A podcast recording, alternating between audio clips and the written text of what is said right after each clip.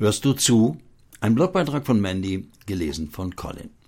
Mandy schreibt, stell dir mal einen Menschen vor, nennen wir ihn mal Paul. Er fordert Gott auf. Hey Gott, bitte schenk mir mal so ein krass deutliches Erlebnis wie bei Erik, dann will ich an dich glauben.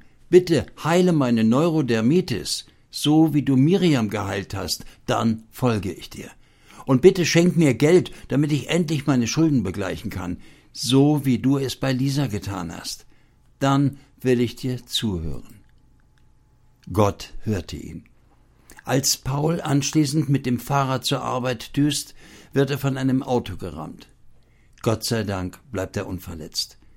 In den nächsten Monaten heilt Gott sein Herz. Es hatte die ein oder andere seelische Wunde. Außerdem schenkt Gott ihm einen tollen Job, bei dem er gutes Geld verdient. Und dann wartet Gott auf Pauls Reaktion. Und er wartete und wartet. Er denkt an Erik, der Gott doch so krass erlebt hat, während es ihm an den Ellbogen juckte.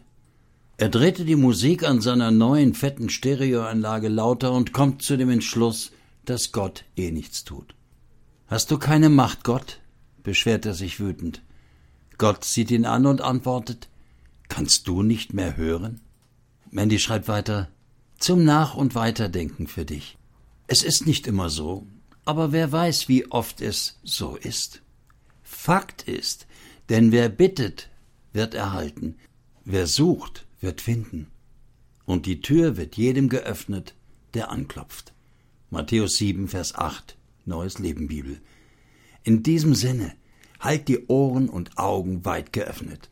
Alles Liebe und fetten Segen, deine Mandy. Danke, Mandy.